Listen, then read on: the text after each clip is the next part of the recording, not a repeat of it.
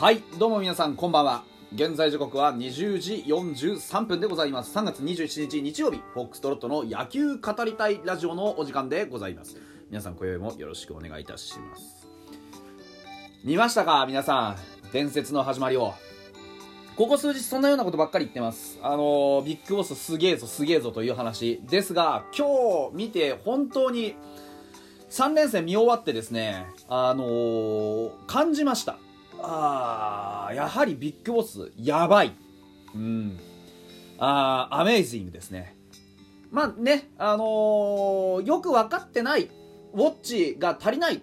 まああのこういう言い方あれですけど批判したりされることもあるでしょう。でいろんな風にねあの悪く捉われる捉えられることもあるんですがそういう人たちは一概にしてあの物事の一面今この時に行われたことが何のためであるのかというのを全く見落としています。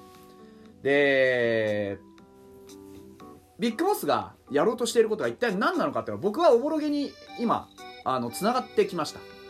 でビッグボス野球っていうのが本質的には栗山さんがこれまでやってきたようなそしてファイターズがこれまで目指してきたようなことと何ら本質的に変わらないということも僕の頭の中にはあります。であのー一喜一憂勝ち負けで言えば負けました。3連敗です。開幕3連敗ふわーってなる。皆さんも多い。でも僕はそうは思わない。この開幕3連敗には負けたということ以上に大きな大きな価値がある。というふうに思っている。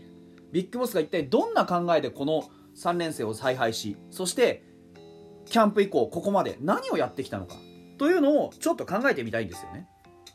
まずこの3連戦一番注目すべきことって何ですか？皆さん何でしょう？負けたこと？ホームランがたくさん出たこと？それとも、えーピッチャー陣いい悪いがはっきりしたこと？いっぱいあると思います。でも僕が着目するのはこれです。登録された、ね、期間内に登録された2人を含めて31名全員を使いました。これは何よりも一番大きなことだったと思います。要はねこの3連戦はビッグボスは実戦における戦力の見極めを行ったんですね。オープン戦とかキャンプでもたくさんの選手を使いました。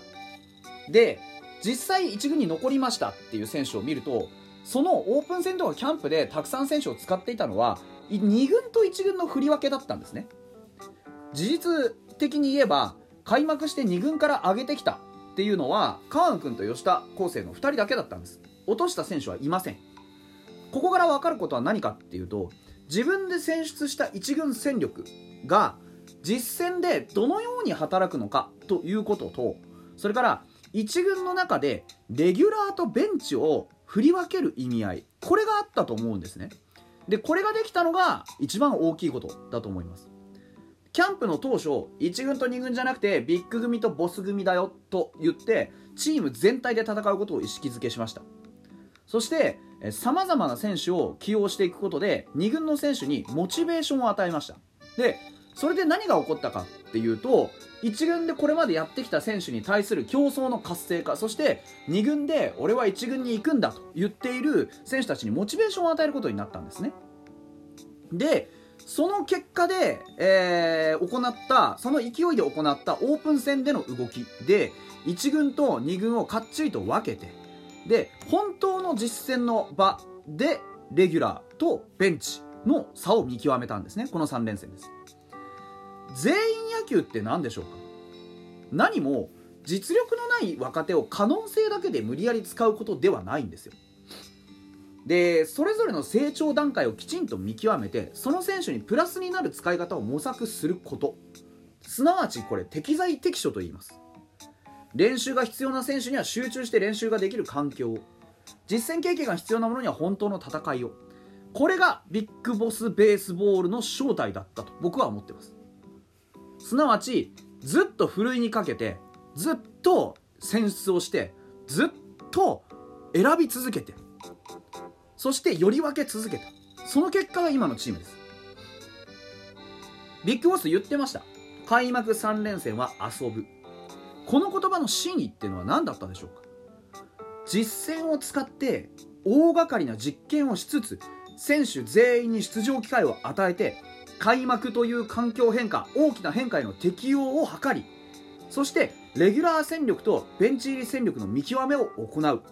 さらに選手起用等も戦況にかかわらず当初の計画通り行うことを基本とするため勝敗は度外視とする。これが開幕3連戦は遊ぶってことの意味だったんですよ。川野君ね2イニング投げてでしかもメロメロになってるのに下ろさなかった。加藤君根本君伊藤君贅沢にショートイニング112で使いました。スタメン見てみれば基本シャッフル。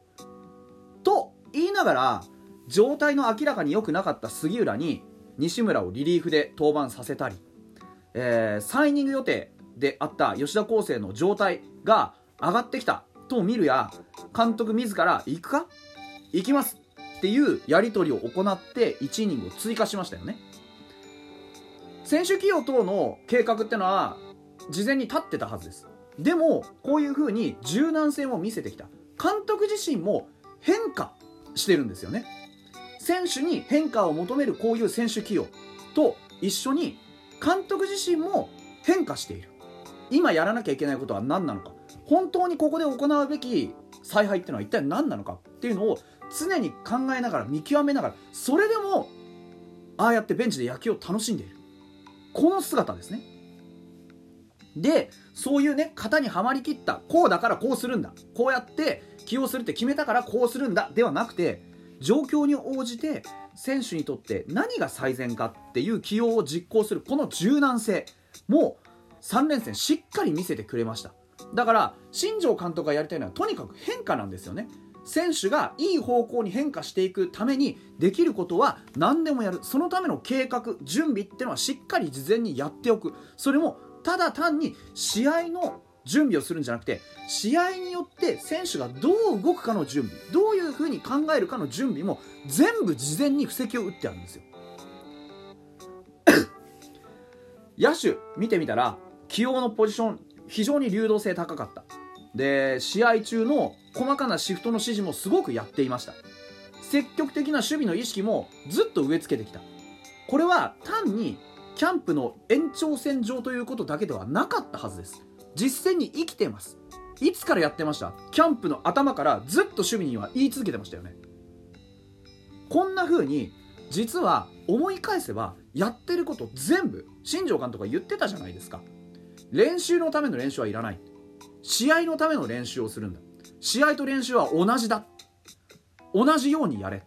ずっと言っていましたよね。その話です。だから皆さん気づいたと思うんですけどそうなんですよ。全ては一つにつながってるんですね。自主練から始まった去年のね、えー、新生ファイターズ。キャンプ入って練習しました。たくさん個性的な練習しました。オープン戦始まって本当にガラポンで打線を組んでシャッフルしていろんな状況に対応できるようにたくさんのシチュエーションを選手に経験させました。そして開幕。一見してサプライズですとか思いつきですとかエンターテインメントですとかそういったようなワクワクドキドキに満ち溢れているように見えるんですが裏にはとんでもない剣謀術数が隠されている。選手の心理を巧みに揺らしていきながら、ね、ガラポンで楽しみを与えそしていろんなところを守らせることによって適度な緊張感そして失敗への免罪符を一緒に与えてあげて。でそういった非日常を日常のものとして落とし込んでいく。モチベーションになる一方でいろんなプレッシャーをそこに同居させる。これまでファイターズ勝負弱かったですよね。そんなチームだったファイターズに勝負を楽しみなさい。という感覚を植え付けようとしている。野球ができることは楽しいんだ。嬉しいんだっていうことを改めて植え付けようとしている。でこういったものが功を奏しているという証拠があるんですよ。それがこの3連戦多発したホームランです。これまで我々は本当に長打が出ない長打が出ないと言ってずっと苦しんできたはずです。でも見てください。パ・リーグ初ホームランの石。井2打席連発アルカンタラ。追撃9回の表。清宮のホームランどでかい完璧な当たり。同点ツーラン今日の万波。それぞれ異なる場面。ですが結果としては最高の結果。集中力高まっている場面。どのシーンも一面トップを飾れる絵になるシーン。ただなんとなく点を入れたということではなくてきちんとそれぞれに意味のある場面意味のあるホームランを打って何よりもこの結果がチームとして成長しているってことを表してるじゃないですか。勝敗も当然大事です。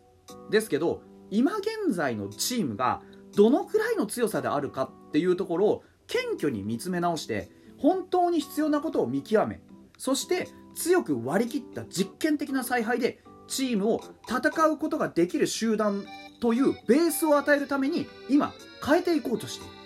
この春の一連の試みの本当の成果っていうのはおそらくおそらくですよ。今年の最後に全て明らかになっているはずです。徐々に正体があらわになっていく。一軍全員トライアウトだって言われてましたよね。まさにそれがずっと行われてた。でもトライアウトといって誰かを切るための話じゃないんです。みんなで成長して次のステージに行くためのみんなの試験なんですよ。そういう状況なんです。さっき言いました。謙虚に自分たちの強さを見つめれば真正面から当たってった当たってったってホークスになんか勝てませんよ。だから割り切って負けてもともといろんな実験をしたわけです。今はどんな結果であれこのチームの船出そして成長これを期待せずにはいられないその証拠がこの3連戦でした。